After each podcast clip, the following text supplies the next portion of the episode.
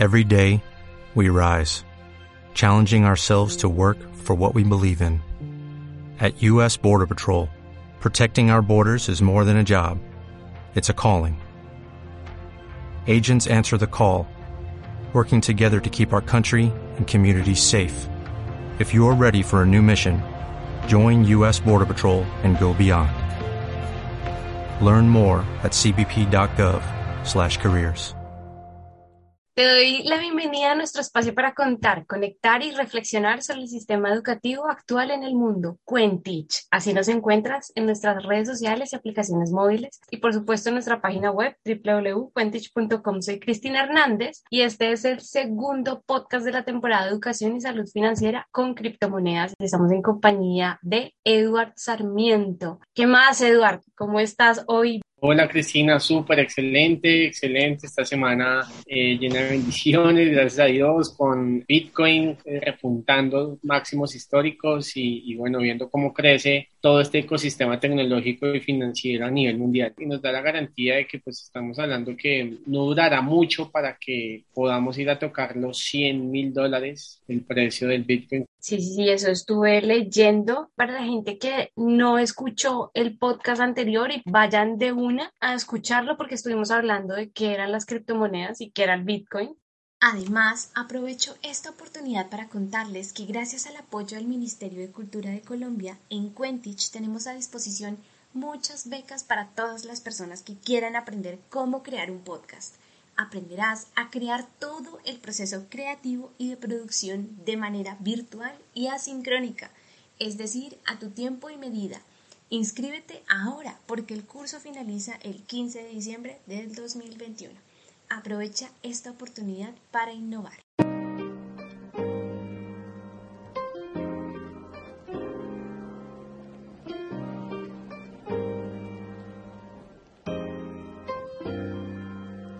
Bien, y ahora quiero contarte que tengo una nueva sección el día de hoy. Quiero compartir algo que lo he abordado desde hace mucho cuando he querido hacer educación financiera. Creo que una de las cosas más importantes más allá de saber qué es una cuenta de ahorros en su momento, ¿no? O de saber qué es una criptomoneda en este caso, más allá de todo eso y es más importante aún que esto, las habilidades socioemocionales. ¿Por qué son tan importantes las habilidades socioemocionales? Porque necesitan ser vistas las emociones que sentimos. Necesitan sentirse, necesitan tener un espacio dentro de lo que hacemos.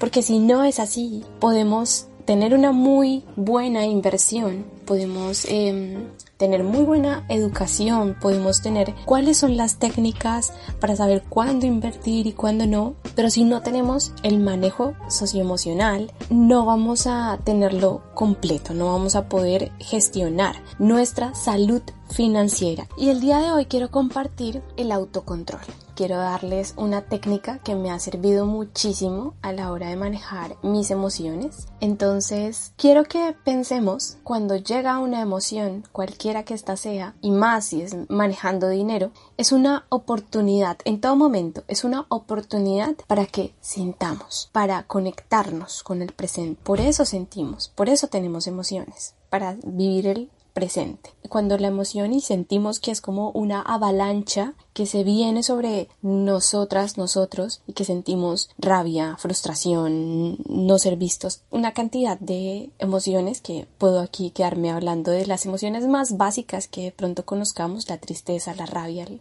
enojo, pero hay muchísimas más y lo más importante es que cuando sentimos estas emociones, la técnica del autocontrol o la técnica de la aceptación nos permite prestar atención a la hora. Una técnica súper bonita que hace poco conocí. Yo escucho mucho Mindalia. No sé si alguno de ustedes lo ha, lo ha escuchado, lo sigue. Ahí transmiten buenas técnicas y hay una que se llama Cómo transformar el enfado en aceptación de Jocelina Arellano. Quiero compartirla porque me parece súper importante. ¿Qué dice? Cuando estamos sintiendo, ¿no? Rabia, mm, discutimos con alguien por alguna razón, nos ha quedado mal, lo que sea que esté pasando.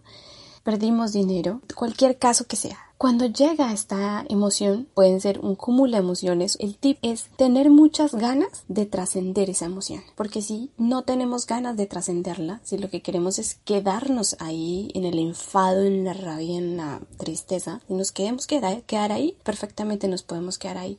Porque la emoción dura 90 segundos, pues sintiéndose, y luego se nutre por nuestro pensamiento. El pensamiento nos lleva un montón de hipótesis, un montón de ideas, de, por eso es que sentimos que sigue y que sigue y que sigue y que sigue y, y la emoción lo que necesita es ser sentida, ser identificada. Entonces, lo que se debe hacer en ese momento es buscar ese espacio en donde podamos respirar, pedirle a Dios si creemos en Dios, que nos dé luz en ese momento o en la entidad que creamos, que nos brinde ayuda porque nos está dando una avalancha de emociones. Y sentir la emoción. ¿Qué es lo que me está pasando? ¿Qué es lo que estoy sintiendo ahora que me está llegando este cúmulo de sensaciones? ¿Qué es lo que está pasando más allá de en sí la, de la situación? Más allá de eso, ¿qué es lo que yo estoy sintiendo? Estoy sintiéndome frustrada, estoy sintiéndome no vista y respetada, no valorada, no amada. ¿Qué es lo que estoy sintiendo? Una vez ya, digamos, pueda yo identificar y sentir el cuerpo presente, sentir el cuerpo, el viento, el frío, el calor, que es lo que esté pasando en ese momento,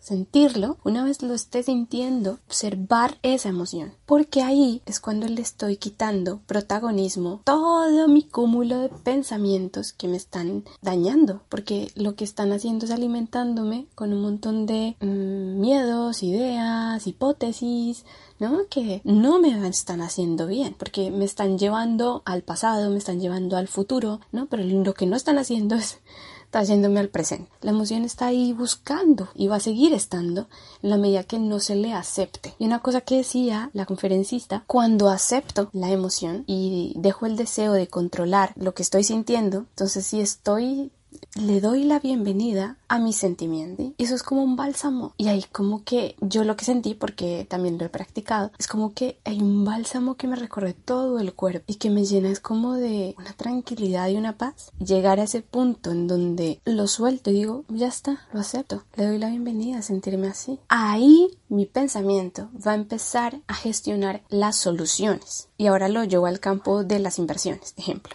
Entonces ahí mi pensamiento me hace recordar que me enseñaron en educación financiera que un tip para hacer una buena práctica, una buena venta, una buena compra, pues era X. Y ahí es cuando me puedo acordar, porque si no es que estoy nublada por mi emoción. Si les parece también vuelvan a escucharlo con esta conferencista que mencioné y simplemente esa atención al silencio, atención al cuerpo, atención al sentimiento permite que podamos gestionar nuestras emociones y permite una mejora salud financiera. Déjenme saber en sus comentarios qué les ha parecido este tip. Cuéntenme. Estoy abierta a seguir practicando esto con todos ustedes para que no sea solamente términos y conceptos, sino que también tengamos tips emocionales que nos permitan algo más integral.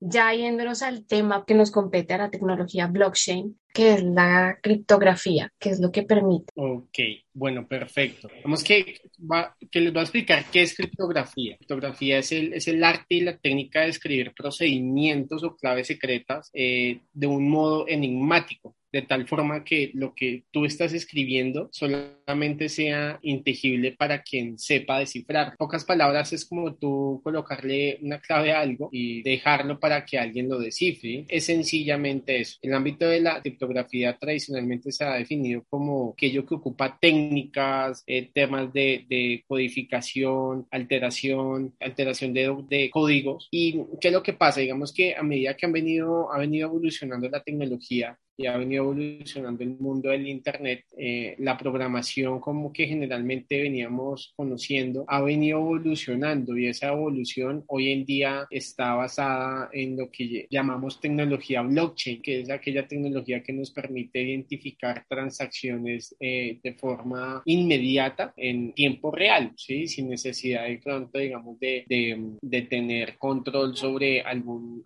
tema centralizado, sino que eh, la misma tecnología tecnología nos da la posibilidad de poder verificar esa información a través de, de, las plataformas mediante las cuales se, se, trabaja esta tecnología. Entonces, eso es criptografía y, y lo que nos permite es sencillamente eh, tomar el control de un, de un algoritmo para poderlo descifrar. Y entonces se supone que esa tecnología es la que da confiabilidad para que podamos invertir en, en criptomonedas. Exacto. Es que, ¿qué pasa? Cuando tú tienes, vamos a hablar de un documento PDF, cuando yo quiero encriptar un, un documento, lo que estoy haciendo es entregándole un código secreto para que pueda ser abierto, ¿sí? Entonces, e, es digamos que es como el ejemplo claro de cómo funciona el sistema de las criptomonedas y cómo funciona la, la tecnología blockchain en el Bitcoin. Para yo poder tener acceso, a, digamos, a, a, los fondos, vamos a hablar de fondos encaminados a temas de inversión en este, en este mundo, debo de tener un, un, una clave, un código de acceso que me permita descifrar esa información a la cual yo quiero acceder para poder tener la tenencia de eso que estoy adquiriendo. Llámese criptomoneda, criptomoneda, llámese Bitcoin o llámese un contrato inteligente, que en este caso, digamos, los contratos inteligentes son documentos que me permiten descifrar una información y tener confiabilidad interna dentro del, dentro del blockchain para poder intercambiar valor e información persona a persona. Entonces, vamos que a partir de la evolución de las computadoras, ¿sí? la criptografía fue ampliada, y empleada y modificada para constituir nuevos algoritmos matemáticos. Cuando hablamos de, algoritmos matemáticos, nos basamos en que para poder programar y para poder eh, eh, identificar nuevos códigos de encriptación, necesito una tecnología más avanzada. Entonces, digamos que blockchain ha venido a revolucionar esa forma de constituir nuevos algoritmos matemáticos para poderlos eh, descifrar eh, por medio de, de, diferentes claves, códigos de acceso que permitan eh, obtener la información de manera mucho más práctica. Entonces ahí es donde entra blockchain a, a dar un, un, paso importante dentro de, dentro de este mundo tecnológico. Te cuento que yo estoy estudiando programación orientada a objetos. Esta semana mi profesor, aparte de decirnos, aprendan a programar, inviertan en Bitcoin, ya, eso es lo que tienen que hacer en su vida. Entonces le dije, sí, te copió la idea y le quería ir ahora a preguntarte, siempre he escuchado que blockchain, bloques en cadena, es un libro de contabilidad eh, que están ahí todos los registros y tú has hablado de que está pues eso encriptado, y, pero entonces es, o sea, ahí se muestra quién la, se la mandó a quién o no. Así es. Vamos a entrar con algo muy importante y es, ¿qué es blockchain? Blockchain es, como, es conocida como la cadena de bloques, bien tú lo has dicho, es un registro único, consensuado, distribuido de varios nodos, ¿sí? Son nodos que son, nodos son eh, como puntos donde se une una red. Entonces, eh, vamos a colocar el ejemplo. Tú estás en, eh, en, España, yo estoy acá en Colombia, hay otra persona en Estados Unidos, hay otra persona en, en, en el Reino Unido y otra persona en Argentina. ¿sí? Estamos en diferentes partes del mundo. Cuando nos conectamos a través de Internet, estamos, estamos conectando nodos, ¿sí? Estamos, cada uno estamos en un punto central y estamos conectando diferentes equipos a través de la Internet. Entonces, blockchain es, es exactamente eso, pero a través de, un, de, otro, de otro tipo de sistema o otro tipo de plataforma. Entonces, el funcionamiento de blockchain puede resultar complejo, yo sé que sí, porque, pues, pero si profundizamos en, en el detalle, lo que nos da a entender es que simplemente se basa en bloques, ¿sí? Entonces, cada vez que un bloque se almacena, ¿qué nos entrega? Nos entrega una cantidad de registros y de transacciones que son validadas, ¿sí? Está, acá es cuando entramos al tema de la criptografía, ¿sí? Eh, de, de, la información que nos entrega cuando ah, se hace una, una encriptación de datos. Entonces, esos bloques registran esa información. Toda esa información está relevante a todo lo que son códigos encriptados, ¿sí? Y la vinculación de estos bloques están identificados a través de unos hash, ¿sí? Así le llamamos unos hash, y esos hash son unos códigos únicos.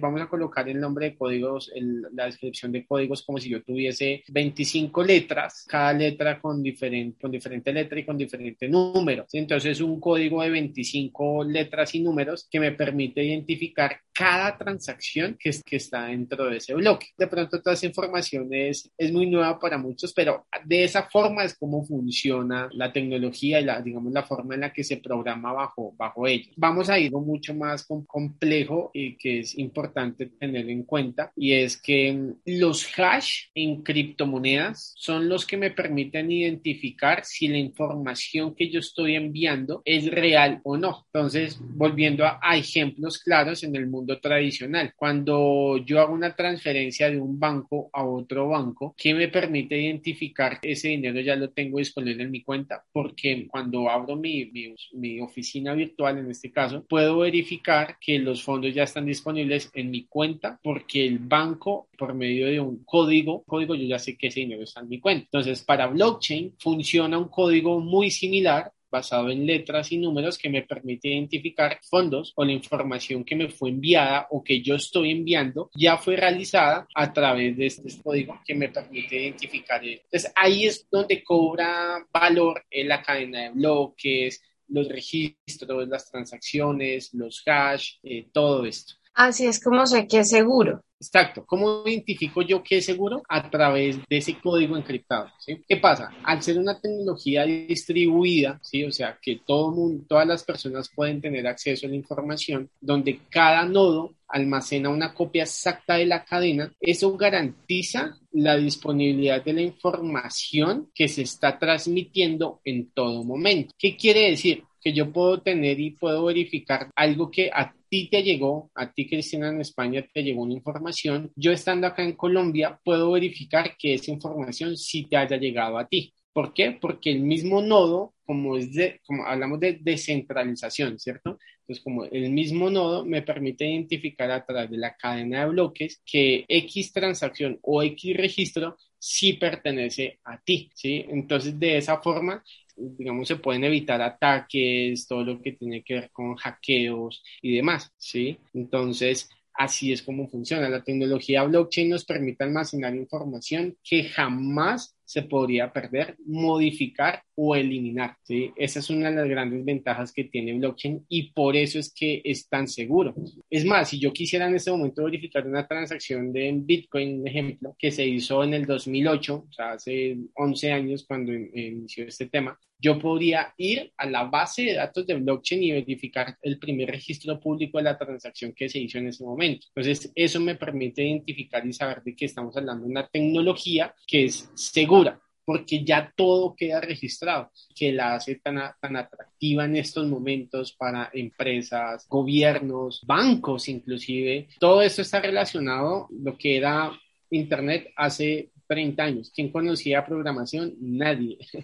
En este momento, ¿quién conoce de programación y tecnología blockchain? Muy poquitas personas, son muy contadas en el mundo. Inclusive en estos momentos, digamos, dado el avance en la era digital, pues está escaso la mano de obra en, temas de programación en general, ¿no? Y, y, pues bueno, acá digamos que se abre una oportunidad muy grande también para las personas que les gusta la tecnología, Sí, esto está todo ya registrado y yo sé que ahorita quisiera que me dijeras a dónde, o sea, eso es una página web o cómo, cómo accedo a estos registros de la blockchain voy listo, averiguo mi transacción o la transacción, no sé, cualquiera que haya sido de 2018. Entonces no es privado. ¿Será que un día descubren cómo desencriptar esa vaina y entonces todas las transacciones se pueden ver de quién a quién fueron? Claro, perfecto. Entonces, el poder consultar informaciones a través de esta página de blockchain.info es donde yo puedo identificar qué movimientos se han hecho, a quién le llegó, cuánto tiene, qué tiene la persona, qué no tiene, ¿sí? Entonces, digamos, a futuro, obviamente cuando ya hay un tema de regulación, pues digamos que ahí todo el mundo va a, tener, va a saber y va a tener la información de todo el mundo, precisamente porque es un sistema descentralizado. Pero las únicas personas que pueden tener información, ¿quiénes son? Las personas que tienen acceso a nuestro código, a nuestro, vamos a hablar del número de cédula de, de nosotros. ¿Quiénes pueden tener acceso a, a, a nuestra información? Pues obviamente los gobiernos, las personas que nos conocen y los que tienen y, saben cuál es nuestro número de cédula. hablando en temas de encriptación con blockchain, los únicos que pueden tener acceso a esa información es aquellas personas a las que nosotros les demos acceso para que tengan información a nuestra, como base de datos. Ahora, que pueden haber muchas opciones en las que yo pueda tener varias, claro que sí. Y eso es lo que le llamamos wallet o donde nosotros almacenamos nuestros fondos. Entonces, dependiendo de la cantidad de wallets que tengamos, pues de esa misma forma puedo tener diferentes códigos que me permitan tener acceso a información. Entonces, yo puedo tener una wallet en donde no tenga nada, pero puedo tener otra en donde tenga toda mi información y pues a esa wallet no puede acceder absolutamente nadie. Y por último, viene algo muy importante y es todo lo relacionado con la seguridad de la información a través, a través de la tecnología. Hablamos que cada, cada algoritmo tiene un código encriptado. ¿Cierto? Entonces, esos códigos encriptados, los únicos que tienen acceso a esos códigos somos, somos nosotros, ¿sí? Y pronto si le damos acceso a alguna persona para que lo tenga. Entonces, eso es lo que lo hace intransferible y lo hace único, y es donde eh, yo tengo el control de, de, mis fondos, ¿sí? Porque solamente yo tengo acceso a ese código. Si yo llego a perder ese código, esa clave, ese, esa llave privada, es cuando yo digo, bueno, ok, esos fondos se perdieron. Entonces, acá, digamos, no pasa lo mismo que con el banco que digamos yo le puedo, yo puedo ir y cambiar la clave varias veces y no, eso no pasa acá porque pues precisamente es una tecnología tan descentralizada que solamente me permite tener información y la verificación de, de esa información mediante un único código. Y se lo digo porque a mí también me pasó. Hace unos años cuando inicié en este mundo tuve la oportunidad de tener, eh, yo creo que en ese momento serían casi 63 mil dólares porque eh, perdí un Bitcoin, ¿sí? En una billetera. Obviamente en ese momento ese Bitcoin valía como sé, tal vez como 600 dólares, yo creo. No pude tener acceso a la, a la wallet, no pude tener acceso a la información, imagínate, porque no apunté códigos como eran. Ojo, los códigos, porque hablemos que son códigos, no es simplemente una sencilla, no es una clave sencilla, no un código encriptado. Entonces no, no los digité de la forma que eran, no hice como los procedimientos correctos para guardar esa información en la nube, en mi correo electrónico, si, me entienden? O sea, como, yo, como si eso fuera una caja fuerte. ¿Y qué pasó? Pues obviamente perdí mis fondos y pues nunca, nunca pude tener acceso a ellos. Entonces, pues es información importante que no podemos perder. Eso, esto que te estoy hablando, pues ya lo explicamos de una forma mucho más detallada en, en en todo lo que nosotros hacemos como empresa de asesoría para que las personas no pasen por esto y protejan su dinero y estén guiados bajo personas que ya conocen y, conocimiento sobre este tema. Ya, eso que nos cuentas, uff, así que alguna vez escuché una noticia de alguien, sí, que ha aprendido, vaya, más de un Bitcoin y yo, o sea, no, o sea, no, no. Ahí tú cómo gestionaste tu autocontrol para, yo qué sé, seguir con tu vida. En ese momento, pues fue como ya tomarlo de buena forma, de buena manera y seguir y continuar y decir, bueno, pues voy a volver a tener otro, ya. y trabajar por, por, conseguir el siguiente que, que, quería y pues obviamente, si, si lo vemos a hoy en día, les estoy hablando que, les estoy hablando que eso fue hace unos años, pues en ese momento yo no tenía la magnitud de que Bitcoin en ese momento llegara a costar lo que hoy en día cuesta, ¿sí? Y pues no tenía ah. todo el conocimiento que hoy en día tengo, entonces pues digamos que fue como que bueno, se perdieron, pues, vamos a volver a conseguir otro, ya, eso fue en ese momento, pero pues a estas alturas de la vida pues obviamente ya dolería un montón. Ya, entonces, este ID, como la cédula, ¿no? El ID eh, de cada persona, ese código que es tuyo. Además, pues estamos hablando de la tecnología blockchain donde queda registrado como en ese libro, libro entre comillas, ¿no? Todas las transacciones, que más beneficios puede tener esta tecnología? Ok, bueno, vamos a hablar casos prácticos, ¿sí? De a dónde se puede implementar. Ahí hablamos, cuando hablamos de casos prácticos, digamos con varias empresas, corporaciones, compañías a nivel mundial que ya lo han venido implementando en eh, comercialización de productos a través de Internet. Eh, voy a hablar, digamos, de un proyecto a nivel internacional. Es una empresa de Estados Unidos, se llama Clover, es una compañía de comercialización y venta de productos por Internet, que es el e-commerce a través de tecnología blockchain. ¿Cuál es el mayor comerciante de e-commerce en el mundo? Pues Amazon, ¿cierto? Y no lo han implementado. Pero ya personas que conocen la tecnología, saben cómo funciona, lo están implementando para esta industria de comercio electrónico. ¿Hacia dónde más se puede aplicar blockchain? Al sector educativo, ¿sí? El sector educativo inclusive fue uno de los primeros casos, ajá, el sector educativo fue uno de los primeros casos en el que se implementó con éxito blockchain dando trazabilidad al currículum de una persona. En la carrera profesional de una persona, tú sabes que participan muchas instituciones educativas y empresariales. Entonces, este sistema permite validar toda la información. Tenemos, por ejemplo, la Universidad de Nicosia ya ha venido a implementar la tecnología para otorgar diplomas online. Entonces, ese es un claro ejemplo. ¿A qué más se puede aplicar blockchain? Todo lo que es el tema de recursos humanos, por ejemplo, ¿sí? Para dar trazabilidad de los perfiles de, de cargos y el desempeño de las carreras profesionales, ¿sí? Ahí se puede implementar. ¿A dónde más se puede implementar blockchain? Todo lo que tiene que ver con la parte legal, notarías y... Para dejar la burocracia esta de de estar rellenando el papelito y con el sellito, no, encriptado y listo. Exactamente, entonces así funciona y así se va a seguir implementando. ¿Para qué otro caso específico se puede mirar blockchain como todo lo que tiene que ver con puertos marítimos? Puertos marítimos son un claro ejemplo de aplicación a blockchain. Todo lo que tiene que ver con sensores, acumulación automática de información, datos, movimientos, mercancía, diferenciación, todo lo que tiene que ver con la parte meteorológica, ¿sí? Acá cuando vemos que la implementación de blockchain dentro de todo, todo este, dentro de todas estas actividades, pues vemos una gran ventaja y así como les, les estoy diciendo acá las aplicaciones y todo lo que se puede hacer con blockchain. Así de esa misma forma se puede dar para muchos sectores en la industria, sector automotriz, sector turístico, eh, sector industrial, sector de alimentos, bueno, en fin, eso es apenas está iniciando, eso se va a poner bueno. Bueno, también conozco que eh, en el arte, ¿no? NFT, NFT. NFT. Y una pregunta aquí en este punto. Yo pongo como en la posición de la, de la persona, no quiere ser incluida dentro del sistema financiero y dice, no, es que no me gusta, no quiero estar ahí dentro. Entonces es como esas personas que excluyen de, del sistema financiero. ¿Cuál mensaje les podrías dar más allá del de, no, pues le va a tocar? ¿No? Más allá de eso, ¿qué mensaje les podrías dar para que se tranquilicen o para que puedan entender que no es que todo el mundo vaya a ver lo que, lo que compró o quién le compró? Sí. Entonces, las finanzas descentralizadas, que son las mismas DeFi, es una industria que está tomando fuerza a lo que tiene que ver con, con la verificación de datos informativos a través del sistema financiero, ¿sí? Que es lo que va a permitir que cada persona tenga el control de sus, de sus finanzas, de su dinero, sin necesidad de aportar a un banco. Entonces, las finanzas descentralizadas van a permitir el anonimato eh, único en, el, en, la información de las personas. Y ahí es donde está la clave, las finanzas descentralizadas, las DEFI. Ya analizando esto de las finanzas descentralizadas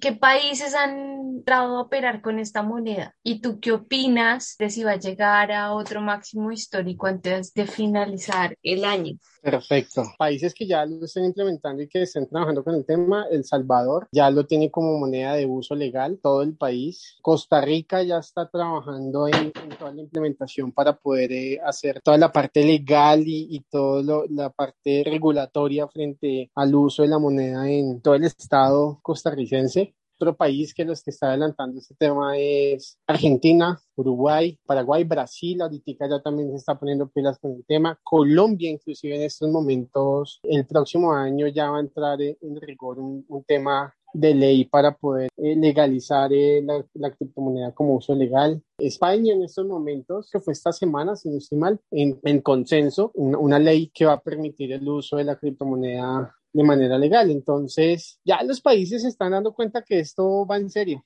¿sí? Y que no era lo que ellos pensaban hace unos años, sino que pues que eso ya se está tomando el mundo. Y, y claro, en este momento, digamos, en, en las Américas, acá en, en, esta parte del continente, siendo El Salvador uno de los países que se, se metió en la batuta con todo este tema, pues lo vemos como un país con un potencial fuerte en términos de economía de aquí a los próximos años y eso no me cabe la menor duda. Pues tanto así que, pues vemos, por ejemplo, el presidente compró Bitcoin para todo el estado salvadoreño a 30 mil dólares y pues en menos de dos meses duplicó ese capital de inversión. Fue muy inteligente, sabe para dónde va esto, entonces es un, es un presidente visionario. Entonces eso en ese aspecto. En cuanto al tema del precio, yo lo veo más o menos en unos 135, 140 mil dólares, digamos que es como la la proyección a futuro que vemos de este activo puede Pero que... antes de fin de año. Mm, para, yo creo que para diciembre podemos estar sobre los 100 mil dólares, pero su máximo, su precio máximo al cual podría llegar es alrededor de los 140, 150 mil dólares.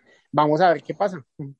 Bueno, pues mucho que pensar, muchas cosas aquí, como nuevas palabras que quedan ahí resonando. Bueno, sí, para todos, como empresa nos encargamos de, tenemos tres programas educativos, un programa gratuito, uno avanzado y uno ya de inversiones para que las personas aprendan, se metan en este mundo. Cada uno tiene diferentes metodologías, dentro de todo nuestro portafolio de productos, pues tenemos, pueden encontrar en redes sociales como Mentum Group, la plataforma digital como www.mentumgroup.com.co y bueno, invitaciones para que se unan, tomen el, el gratuito de monedas y si quieren más información y quieren conocer más del tema, pues y bueno, puedan sumarse a este nuevo sistema económico. Hagan de cuenta que van a estar en un Open English digital a nivel mundial, pero en el mundo financiero de, las criptomonedas. Eso es. Bien, bien. Bueno, pues ahí ya saben que esta información está disponible para ustedes, para que conozcamos, entremos en este mundo y la verdad que yo ya estoy haciendo el gratuito. Pues muchísimas gracias, Edward. Nos vemos el próximo viernes con más información. Claro que sí, con todo gusto. darles información de valor a todos ustedes, todos los oyentes y todas las personas que, hacen parte de esta excelente comunidad. Nos vemos. Muchísimas gracias, Eduardo, una vez más. Que estés muy bien. Perfecto. Listo, chicos. Nos vemos la semana que viene. Bendiciones para todos. Bye, bye. Adiós. Quentich te conecta. Conectamos a los docentes a través de podcast y blog para conocer cómo solucionan los nuevos retos educativos. Descubre historias, reflexiones y proyectos de profes para profes. Conoce cómo el sistema educativo tradicional se transforma. Descubre cómo convertir tu clase en un espacio creativo, innovador y digital a través del curso de creación de piezas sonoras. Enseña, cuenta y comparte. ¿Y tú? ¿Qué, me, cuentes?